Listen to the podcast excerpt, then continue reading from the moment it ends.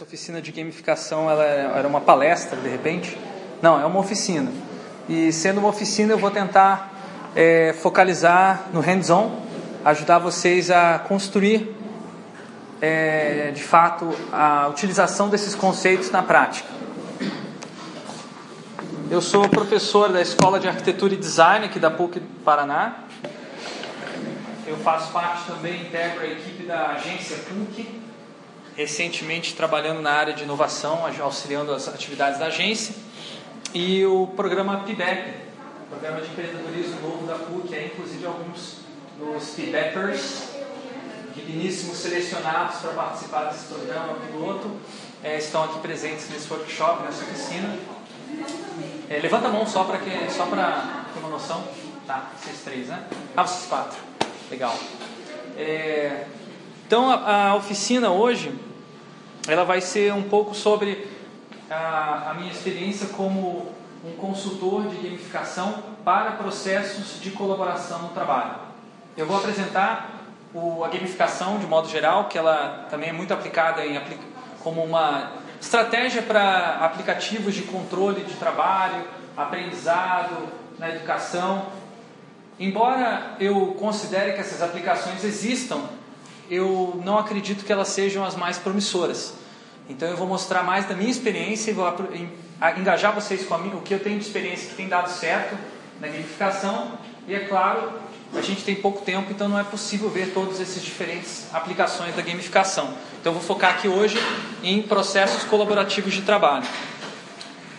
Essa apresentação eu estou gravando ela e eu tenho os slides já disponibilizados no SlideShare, porque eu sempre trabalho com a proposta de disseminar o conhecimento abertamente. Então, quem tiver interesse em ter acesso a esses materiais, entra no usabilidoido.com.br, que é meu site pessoal. Estou é, no Twitter, estou no Facebook. Fique à vontade aí para me adicionar e, e, se interessar pelo meu trabalho, é, entrar em contato. Falar de gamificação é falar uma tentativa de arremedo para solucionar problemas do sistema capitalista de trabalho. Eu não tenho muito tempo para explicar isso, mas basicamente os problemas do trabalho capitalista são as pessoas estão alienadas do processo e dos resultados do seu trabalho. Elas não sabem direito o que elas estão fazendo, porque elas estão fazendo apenas um pedaço do processo de trabalho sem conhecer o todo. E elas também não podem muitas vezes comprar o que elas produzem porque o salário delas nunca seria suficiente mesmo que elas juntassem a vida toda para comprar o produto, isso no caso, por exemplo, de uma montadora de automóveis. O capitalismo enfatiza muito a competição, não só é, entre empresas, mas dentro da própria empresa, é, entre os empregados que estão competindo para posições de gestão. Isso é em detrimento ao incentivo da colaboração que pode existir no ambiente de trabalho também. Em suma, o capitalismo valoriza mais a troca do que o uso da produção. E por isso esses problemas acontecem. O próprio capitalismo já está chegando à conclusão de que é, esse modelo de trabalho ele é insuficiente para motivar as pessoas no trabalho. Então, é, busca-se alternativas para motivar as pessoas. A gamificação ela entra como uma tentativa de motivar as pessoas apesar desses problemas que, que eu queria dizer com alienação do processo de trabalho? Tem uma charge aqui que o rapaz diz na linha de montagem, né, o senhor, melhor, o senhor, né, diz assim, vou me aposentar amanhã, sabe o que eu vou fazer? Andar até o fim dessa linha de montagem e descobrir o que estou fazendo há 30 anos. É, um, é uma caricatura exagerada, mas para quem já assistiu Tempos Modernos, o Charles Chaplin sabe que é, ela é uma, é uma história é uma história antiga, uma velha crítica, né? O capitalismo ele surgiu, ele se desenvolveu é, no século XX, em boa parte do tempo, em oposição ao socialismo. O socialismo também tinha uma proposta diferente né, de organizar o trabalho e resolver os problemas do capitalismo, algo que não aconteceu. O que, que acontecia no, no socialismo? Os trabalhadores eles faziam apenas o suficiente para cumprir as metas. Eles não se esforçavam para fazer a mais para caprichar. Não havia um interesse em inovar, porque afinal de contas bastava cumprir a meta que você recebia todos os benefícios que você precisava para a sua vida, a sua família. Havia baixa mobilidade no trabalho, você podia escolher ah, o que você iria trabalhar, eventualmente, às vezes você era indicado para trabalhar em uma área por vocação. De qualquer forma, uma vez que você estava dentro de uma carreira, era muito difícil mudar para uma outra carreira. E isso acabava é, acontecendo também por conta da burocracia enlouquecedora que os sistemas de governo existiam nessa época. Havia muita ênfase na colaboração e havia pouca ênfase na competição. E, portanto, as empresas socialistas, as instituições, os governos, eles eram muito pouco competitivos, eles tinham uma produtividade muito baixa por conta dessa ênfase na colaboração. E aqui uma outra charge, então, com os problemas do socialismo, né? Já é a décima vez que venho aqui, agora acredito que não falta mais nenhuma, nenhuma informação minha. Aí a servidora pública diz: hum, realmente parece que está tudo certo. Ahá, falta esse dado. Ainda não poderemos resolver o seu problema. Yes! Ou seja, ela está jogando um jogo ali que vai totalmente contra a satisfação do usuário do serviço, mas que vai totalmente a favor dos interesses de uma máquina burocrática.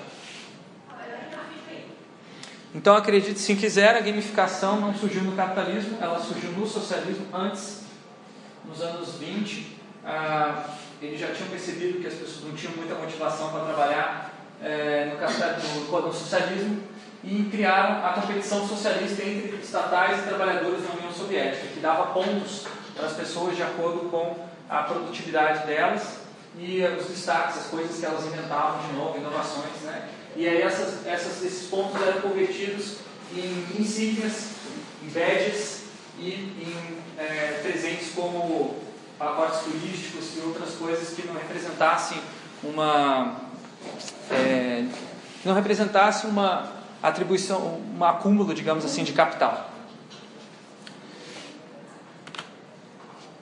Existem outras tentativas de motivar as pessoas no trabalho, além da gamificação, que também surgiu na União Soviética, isso já no final da União Soviética, nos anos 80, chamado Jogos de Atividade Organizacional. Eles duravam vários dias e funcionavam como uma espécie de workshop. As pessoas elas redesenhavam os processos de trabalho delas colaborativamente e nesse redesenho do processo, muitas vezes elas pediam para trocar de cargos e mudar de carreiras, porque encontravam que elas uma maneira de, de contribuir melhor para a organização onde elas estavam é, engajadas. Então isso ajudava bastante as pessoas a encontrar com os chefes e os diretores das diferentes sessões e poder falar diretamente, já que a burocracia no dia a dia impedia esse tipo de contato. Esses jogos de atividade organizacional são muito pouco conhecidos no Brasil e também na língua inglesa. Mais conhecidos do que eles são os jogos projetuais ou é, design games. É uma tradição que surgiu ao mesmo tempo nos Estados Unidos e na Escandinávia, em 1970 e 1980. Eles são jogos projetuais que precisam de jogos que têm o objetivo de projetar alguma coisa. Então aqui vocês estão vendo trabalhadores de uma gráfica projetando jogando um jogo que projeta o processo de trabalho deles passo a passo. É, esses jogos projetuais surgiram a partir de uma parceria entre sindicatos e pesquisadores, junto com as empresas que não eram públicas, eram empresas privadas. Claro, isso numa democracia, é, uma sociodemocracia, né, como é, é esses países escandinavos fazia bastante sentido. Nos Estados Unidos, essa abordagem teve um caráter menos social, apesar de que também se desenvolveu com bastante relevância. E ainda mais conhecido do que os jogos projetuais, a gamificação e os jogos de transformação organizacional da União Soviética é o Game Storm, que é basicamente um brainstorm com jogos, é, jogos do que tipo? Para criar, analisar e sintetizar ideias, jogos que têm uma característica de usar sempre post-it, muito papelão, muito material de fácil é, manipulação e bastante energia. Né? Ele surge no Vale do Silício entre os anos 1980 e 1990 como um estímulo à criatividade e colaboração no ambiente de trabalho. Muitas startups hoje ainda trabalham com esse modelo de game storming. Vocês estão vendo aqui nas paredes um tipo de jogo que é jogado nesse, nessa abordagem que é o Business Model Canvas, ou tela de é, planejamento do modelo de negócios. Né?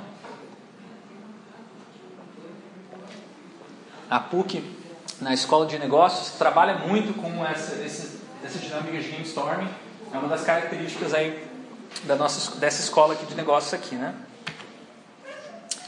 E por último, é, abordagem de jogos sérios. O que, que significa? Você projeta um jogo para que as pessoas façam uma coisa séria, não seja apenas entretenimento. Então aqui você tem um exemplo de um jogo para você é, fazer atividades numa obra e manter a segurança. Quanto mais é, ações é, corretas, de acordo com os padrões de segurança você executar, mais pontos você ganha nesse jogo. Então a diversão acontece, mas não é o fim. É, você simula situações reais e é bom, especialmente para entender sistemas complexos. Então eu mostrei um paradigma das diferentes abordagens de jogos no espaço de trabalho. Né? Esse aqui é, o, é um, jogo, um jogo sério que eu desenvolvi, chamado Hospital Expansivo. No meu doutorado eu tentei sintetizar minhas pesquisas de é, como melhorar a colaboração entre os é, engenheiros, arquitetos, é, profissionais de saúde. Eu tentei sintetizar isso como um jogo jogável que traz os conflitos e motivos que estão é, implicados nesse tipo de projeto de longa duração, que é um hospital. Né? Depois eu vou falar um pouco mais. O último elemento de jogos no ambiente de trabalho é a gamificação, propriamente o tema dessa, dessa oficina, também chamada em português de ludificação. Basicamente significa aplicar mecânicas e visual de jogos em aplicativos de trabalho ou estudo.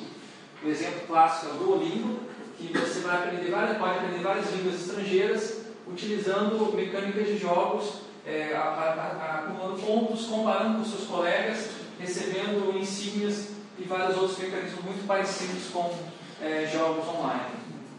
O objetivo da gamificação é motivar as pessoas a fazerem coisas que elas sentem dificuldade em fazer. Eu trago para vocês uma visão de futuro bastante crítica a respeito da gamificação, porque, na minha opinião, eu acho que a gente deve refletir se realmente qual o limite da gamificação, né? até que ponto devemos gamificar as nossas vidas, né? Então o site é uma visão de futuro de uma sociedade em que as pessoas têm óculos de realidade aumentada, é, ou melhor, tem implante no próprio, no próprio na córnea, né? uma espécie de lente de contato, e essa lente de contato permite que ela tenha acesso a uma realidade gamificada. Então o sujeito aí tá, parece estar tá fazendo uma coisa estranha no, está fornicando com tapete, na verdade não, ele está jogando um jogo né, em que ele está descendo, caindo né, e pegando aí os pontos. Essa parte até parece engraçada e divertida.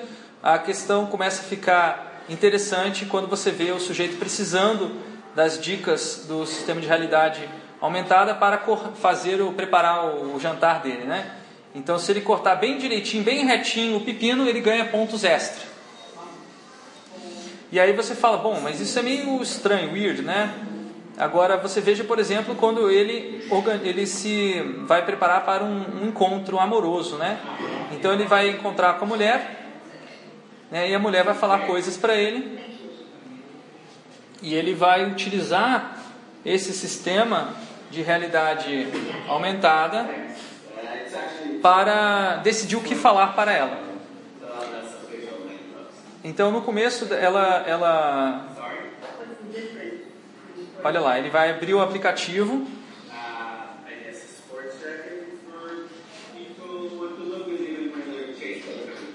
Então você tem o aplicativo Wingman, que é, em inglês significa o cara que te ajuda assim na, quando você vai conversar com a, a mulher que você está interessado.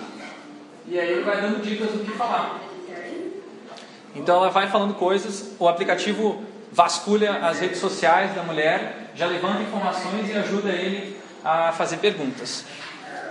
Eu não vou dar spoiler, né? Quem tiver interesse em assistir esse curta-metragem é muito interessante, mas ele tenta mostrar o limite, digamos assim, de um processo gamificado. Até que ponto essa pessoa realmente é ela mesma ou ela está motivada apenas por um, uma pontuação sem interesse real pelas outras pessoas, né? Alguns aplicativos que eram exemplos de gamificação, quando a palavra começou a virar um vocabulário é, no jargão de negócios, já deixaram para trás esse modelo, como Foursquare. Foursquare é um exemplo padrão aí de gamificação. Em 2014, ele desfez, ah, digamos assim, aquelas funcionalidades que era você entrar no lugar, você ganhar pontos por estar naquele lugar, ter descoberto ele, se tornar prefeito, receber bônus por outras pessoas confirmarem que aquele lugar era legal. Isso tudo no Foursquare já era. Agora é uma dinâmica muito mais simples. E eles fizeram isso porque as pessoas gostaram do Foursquare, usaram pra caramba, mas depois de um tempo enjoou. Ficou chato o Foursquare e diminuiu muito a base de usuários. Então essa desgamificação chama atenção para o problema de você utilizar a gamificação como um fim em si mesmo. Né? Ela não é capaz de motivar as pessoas a fazerem algo que elas não querem fazer. Então esse é o erro clássico de quem utiliza a gamificação é, dentro de processos de trabalho, ou mesmo em aplicativos, ou em qualquer situação, ela acha que com a gamificação ela consegue resolver um problema de motivação. E a, hoje a aplicação mais é, falaciosa, que eu acredito na minha opinião, é, são as aplicações da educação. Muita gente falando de gamificação na educação, gamificação na educação. Eu estou fazendo gamificação nos meus processos pedagógicos eu vou fazer aqui com vocês. Todas as minhas aulas eu sempre jogo jogos. Mas eu fico bastante preocupado com pessoas que vêm com sistemas automatizados. Por exemplo, uma Eureka, para quem, não sei se a maioria de vocês é aluno da PUC, né? Imagina uma Eureka que começa a se basear no esquema de pontuações né, em um esquema de ranking e expor você, digamos assim, ao ridículo em relação aos seus outros colegas e por aí vai. Tem muitas empresas trabalhando, desenvolvendo produtos nessa, nesse viés e é exatamente isso que eu, eu estou combatendo com a minha fala. É, eu vou passar é, a, a, lista de presença para vocês. Quem tiver. Vocês têm uma caneta aí? Vocês têm, né? Tá, por favor, anotem aqui o nome de vocês, CPF, matrícula, assinatura, tá bom? Beleza. Algumas definições rápidas para ficar claro essa questão. A diferença entre jogos, brincadeiras e brinquedos. As brincadeiras, ela tem motivos intrínsecos. Você brinca porque você quer brincar. A criança brinca porque quer brincar. O adulto brinca porque quer brincar. Não tem um motivo fora da brincadeira. O brinquedo, aqui não tem, esqueci de escrever, mas o que é o brinquedo? O brinquedo é quando esse motivo da brincadeira ele é externalizado e colocado num objeto. E aí quando você não tem nada para fazer, não tem nada para brincar, o que você olha para o objeto, o objeto te dá um motivo para brincar. Mas a partir do momento que você começa a brincar com esse objeto, o motivo é o objeto. O jogo é diferente. O jogo ele tem um motivo extrínseco. Esse motivo extrínseco pode ser uma competição, pode ser uma, um, uma troféu, pode ser uma, é, uma vontade de aprender alguma coisa. Tá? O jogo ele não é motivado por si próprio. Ninguém joga por nada. As pessoas jogam por algum motivo fora de jogar. Jogar é diferente da brincadeira, pois as regras são pré-definidas e embutidas nos objetos. Então o jogo é uma mistura de brincadeira com brinquedo. Tá? Colocando de uma maneira bem simples a definição. Para a gente realizar isso, eu vou pedir para vocês jogarem um jogo aqui rapidinho, antes da gente ir para o intervalo, que é o jogo Cubitec. Vou precisar de é, dois voluntários aí. Por favor, dois voluntários ou voluntárias. Duas pessoas, por favor. Sempre aqui no lado do outro. Pode ligar a luz, por favor? Obrigado. Esse jogo é muito simples. É um jogo basicamente que uma pessoa vai ser que a gente trabalhou com uma comunicação de uma maneira bem formalizada, estruturada, com objetivos, com regras, com objetos, com estrutura, e vocês obtiveram alguns insights sobre é, conversa, né? sobre como é difícil às vezes estabelecer uma conversa quando a, língua, a língua ela não é familiar. E aqui a gente teve uma outra abordagem para o mesmo tema, que é conversar sem é, ter uma língua, na verdade, real, né? sem ter um sistema de linguagem. O que, que a gente utiliza como referência? Né? A gente utiliza a expressão facial, a gente utiliza as deixas que a pessoa dá, né? Tá Daí você acha, poxa, vou responder. Será que ele deve fazer uma pergunta? Então, eu vou responder sim ou não. A maioria das pessoas, maioria das pessoas respondeu dessa maneira. Mas eu não disse que eu estava fazendo uma pergunta, eu podia estar fazendo uma afirmação do tipo, é, você é um FFPT. E aí você falou sim ou não, mas sem saber se você estava dizendo, ou você é uma pessoa maravilhosa. Você fala, não, e daí? Né? Então você não sabe, você está arriscando ao entrar numa conversa desse tipo. Quando você vai para um país é, distante, fala uma língua desse tipo, você vai se ver numa situação muito similar a essa. É, você vai perder a sua carteira de identidade, deixar o, o chão passado. Laura, espero que ela volte. Vou deixar aqui do lado. É, e você vai deixar, perder a sua carteira de identidade, você vai ter que pedir para alguém onde está a sua carteira de identidade na língua, tá? Na língua local. Então, se por acaso ela voltar e ela me perguntar se viu por acaso a minha carteira de identidade, eu vou responder na língua local, que eu acabei de criar. Só para vocês se divertirem, tá?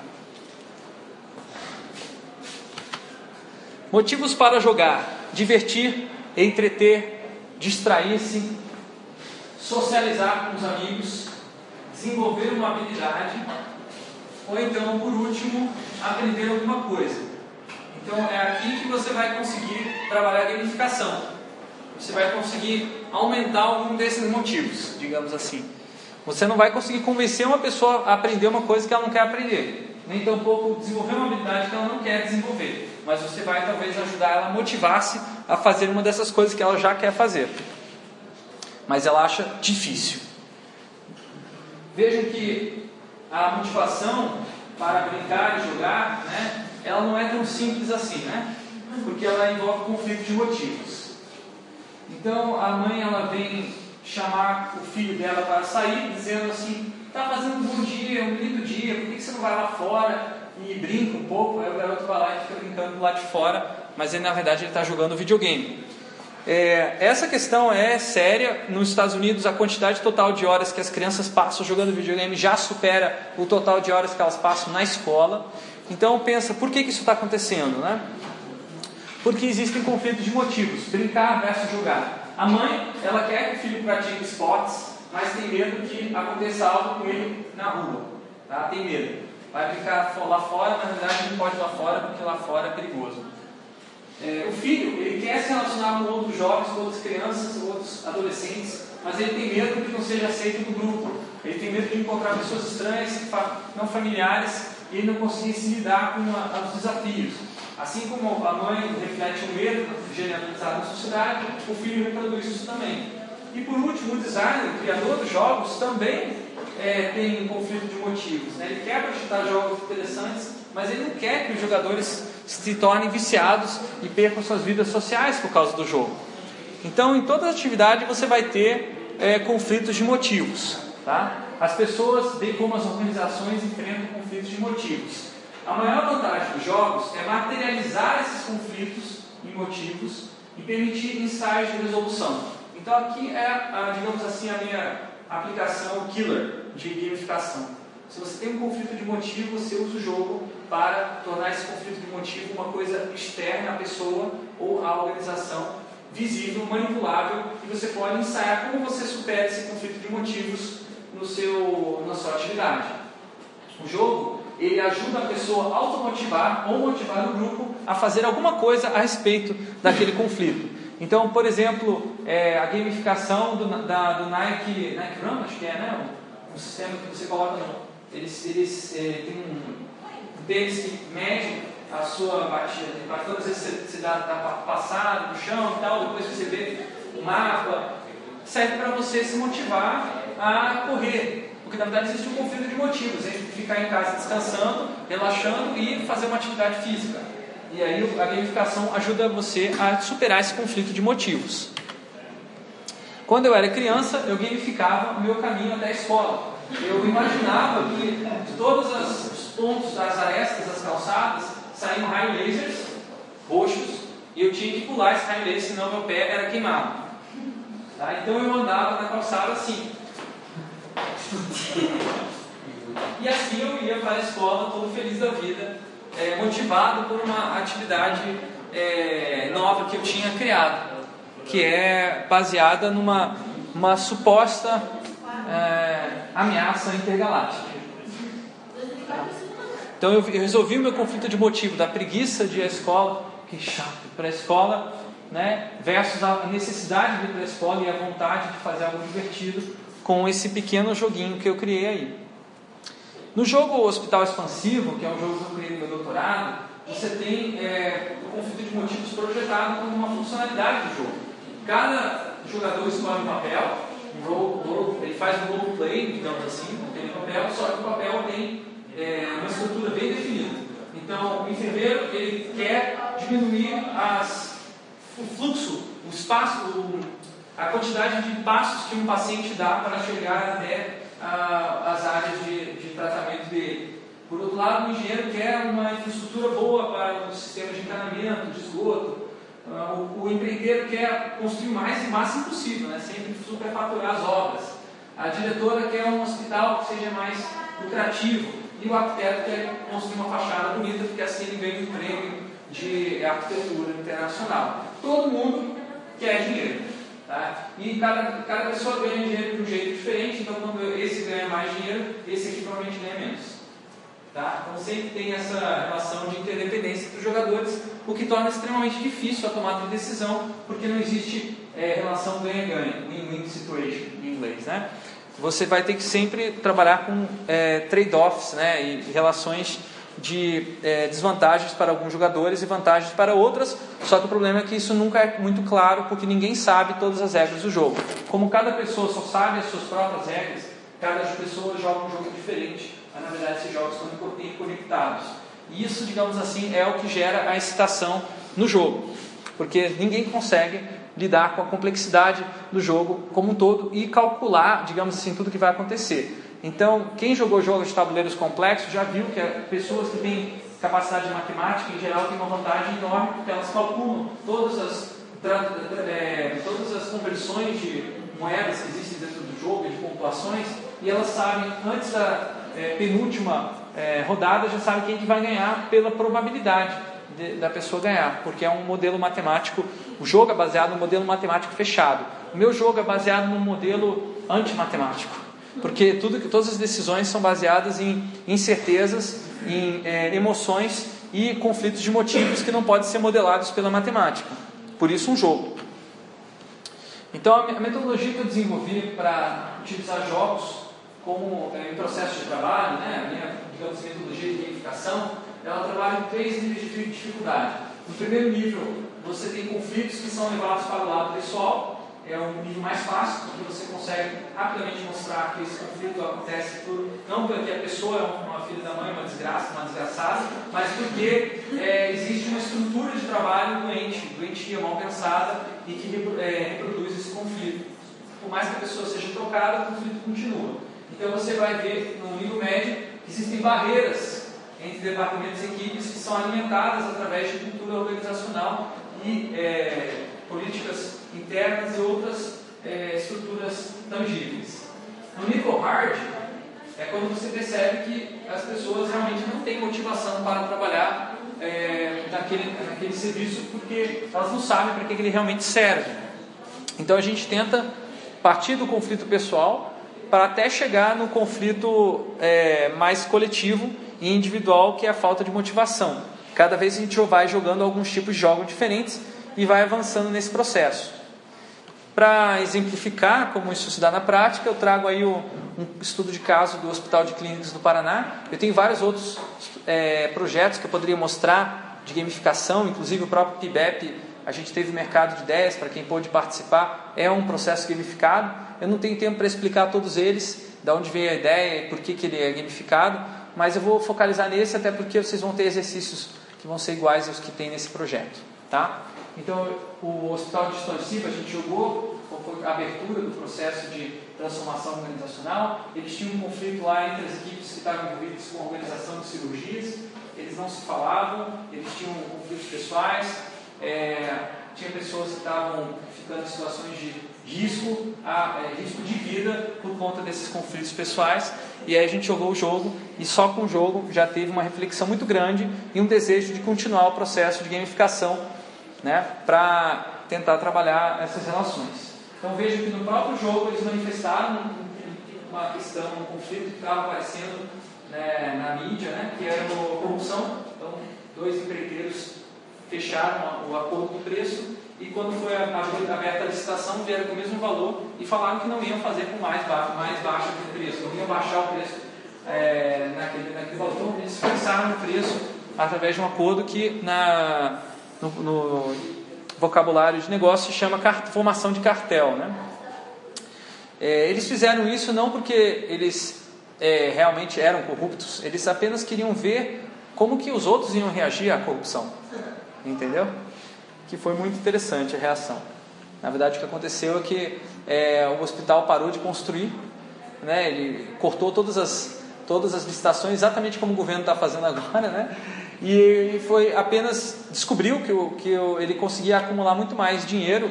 O hospital, se ele tivesse um prazo, um tempo de é, valorização, de aproveitar as últimas obras, do que se ele ficasse o tempo todo construindo é, sem é, lucrar com essa construção. Então foi muito interessante que a corrupção ajudou o hospital de uma maneira indireta. Né? Então, os conflitos que surgiram a partir da reflexão, o que tem nesse jogo é parecido com o que na realidade? Então tem uma conversa, a fase de debriefing, quando você joga um jogo sério, que é fundamental e que exige um facilitador que conheça tanto o jogo quanto as rotinas de trabalho das pessoas. Sim. Uma participante do seu RG que ela precisa ir embora. A Francine que brata? Você sabe qual é ela?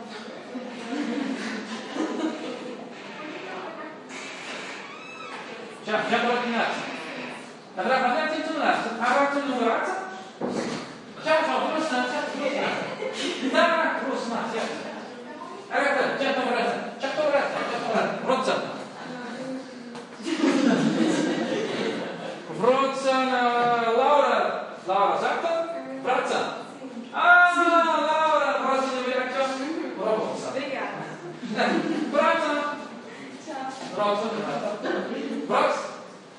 Sim. Dá!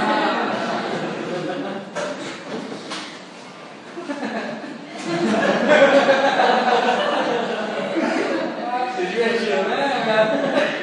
Bom, se ela, se ela infelizmente não vai poder ficar na, no, no resto do workshop, pelo menos a gente se diverte com isso, né? Tá bom. Então, o que, que aconteceu é, na, na reflexão, no debriefing desse jogo? Né? Eles chegaram à conclusão de que o planejamento de curto prazo é independente do planejamento de longo prazo. Então, uma coisa não acontece alinhada com a outra. A perspectiva da chefia sobre o planejamento é diferente da perspectiva dos funcionários sobre o planejamento.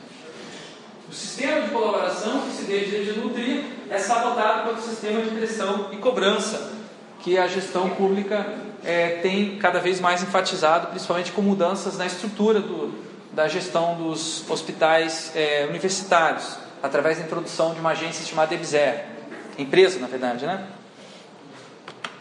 Então a gente quis trabalhar outros jogos que focalizassem mais nos conflitos específicos que eles estavam eh, apresentando. A referência que eu utilizei para construir esses jogos é o Game Storm, esse livro aqui.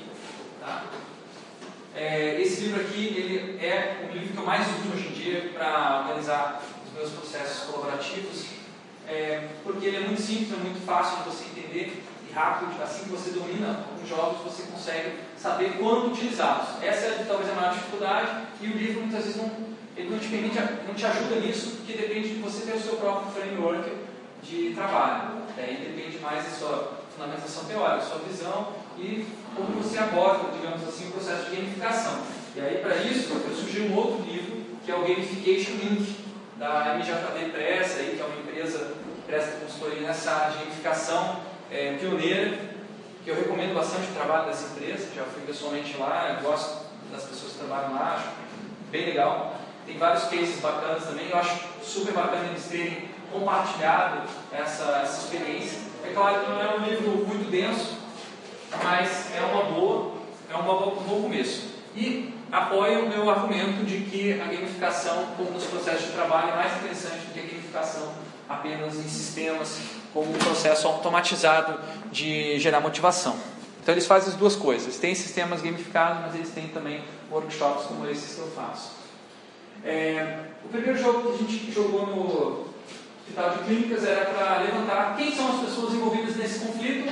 As pessoas iam falando, eu não rejeitava nenhum, era uma espécie de brainstorming, colocando na, na, na lousa, né? É, e aí depois a gente tinha que selecionar quais desses perfis a gente iria querer trabalhar em detalhes. Então eu perguntei quais são os que é, vocês precisam desenvolver empatia. Quem você acha que você precisa desenvolver mais empatia? E aí dei três votos para cada pessoa em formato de bolinha. E aí a gente teve essa seleção entre pacientes, médicos, que são os perfis aí que eles acreditavam mais importantes para serem trabalhados. Para cada um desses perfis, a gente colocou na parede o mapa de empatia. Quem conhece esse, esse método? Levanta a mão aí. Mapa de empatia. É parecido com o Virtual do Canvas, mas ele é específico sobre ah, perfis, pessoas, né? O objetivo do jogo era desenvolver empatia pelos perfis envolvidos no conflito.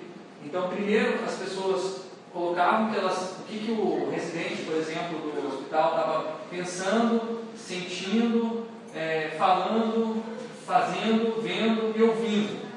Cada post-it representa o que elas achavam que era.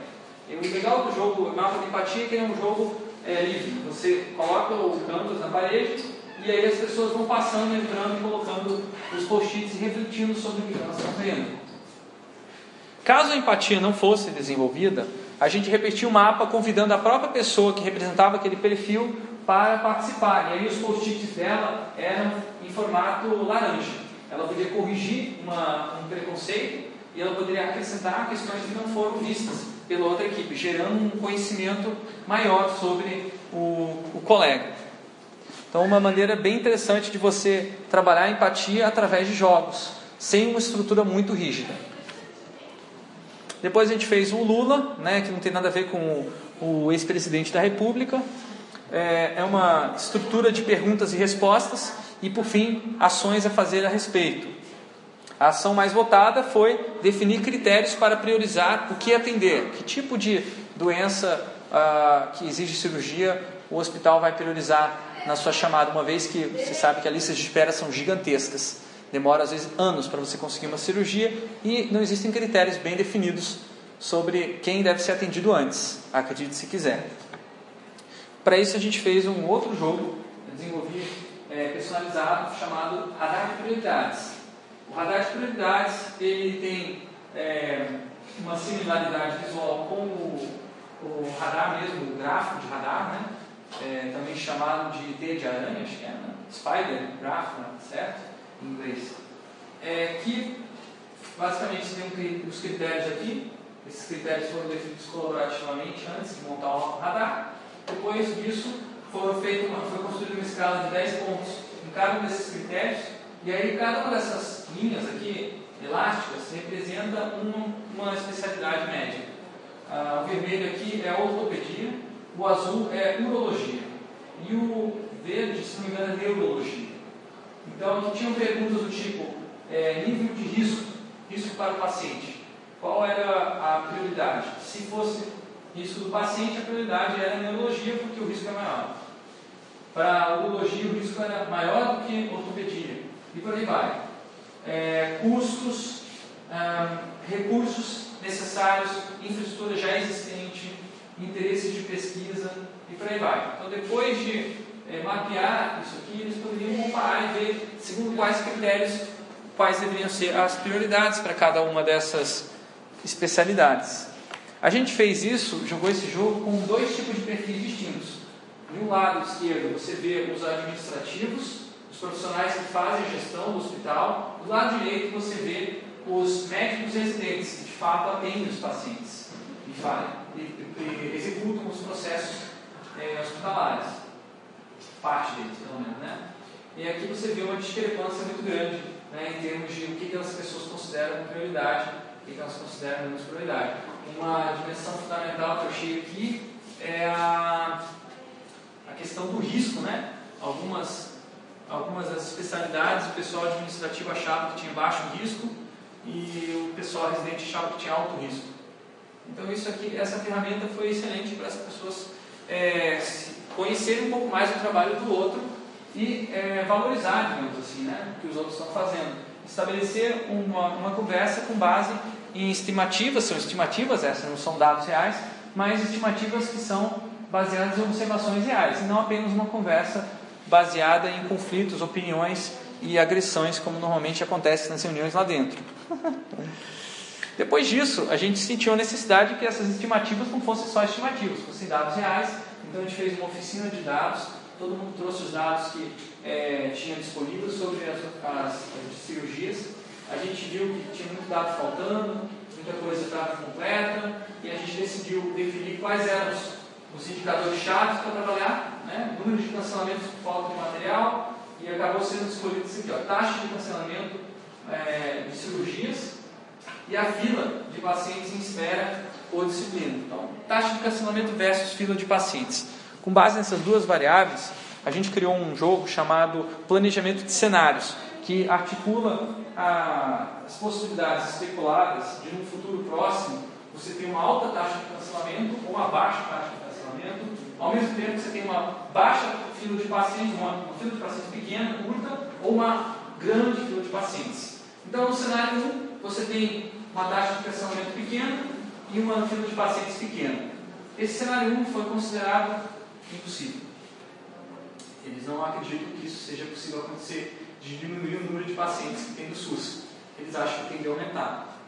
Né? Ou se vai diminuir, vai diminuir porque a taxa de cancelamento está diminuindo, né? porque você está tendo mais cirurgias. Né? Então, esse cenário foi considerado é, não interessante discutir. Cenário 2 é a taxa de cancelamento alta e a fila de pacientes alta, ou seja, você tem um monte de pacientes esperando e você está cancelando um monte de cirurgias. Você não está atendendo. Esse aqui é chamado de cenário de tragédia atual. Isso está acontecendo. Daí eles pensaram como seria utopia, né? Seria taxa de cancelamento baixando, fila de pacientes baixando, porque estão tratando mais gente do que tem lá para tratar. É, com base nesses quatro cenários, a gente fez uma investigação do que, que seria preciso fazer para chegar nesse cenário, para executar esse cenário. Que metas você teria, né? Então, a meta do cenário é, da tragédia atual, que é esse que está aqui, né? é atender o mais, mais com o que temos, sem pedir novas verbas para o governo, porque o governo está cortando tudo. Rever as filas alinhadas com a capacidade atual. É, adequar para o que tem disponível. Aí aqui tinha um passo a passo para chegar nessa, nessa meta. E aí aqui seríamos o que precisa de recurso e quais seriam os impedimentos para chegar lá. Então, com esse jogo, a gente conseguiu. Ah, Brasana. Já Brasana?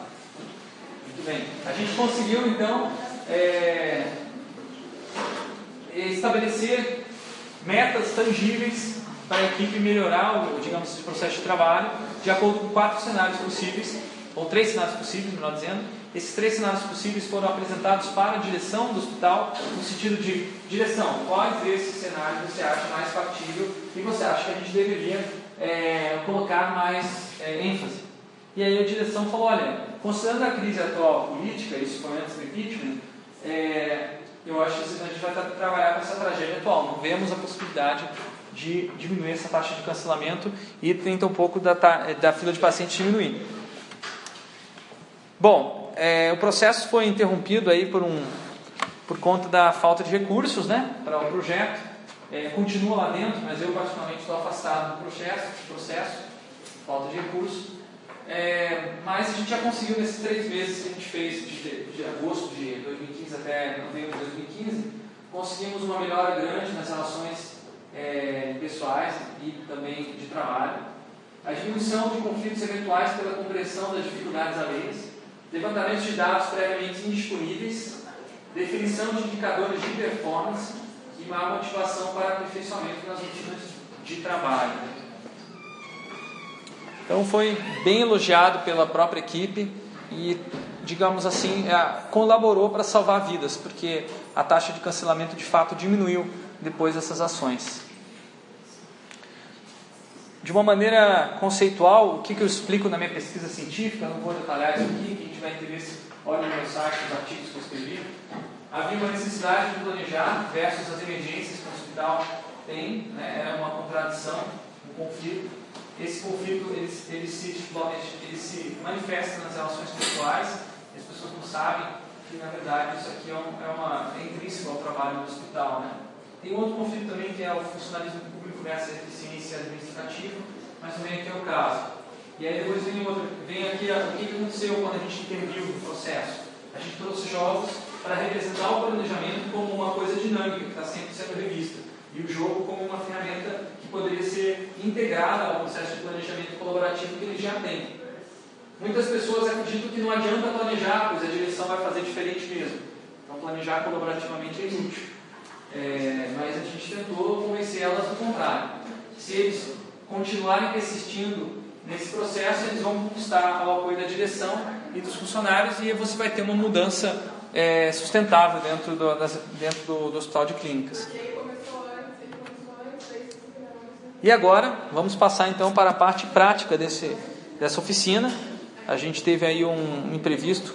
Eu tinha planejado uma hora de apresentação, mais uma hora de exercício, mas vamos ver aí se a gente consegue fazer, terminar até as 10 horas, tá bom? É, a gente vai utilizar como cenário para esse exercício a, a crise política brasileira, e porque é um tema que todo mundo basicamente está sendo afetado hoje em dia, né? E cada vez será mais afetado.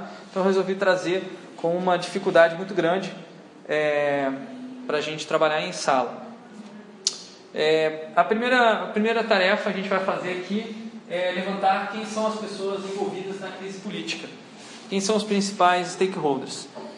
Então eu vou terminar a gravação aqui e a gente continua no workshop.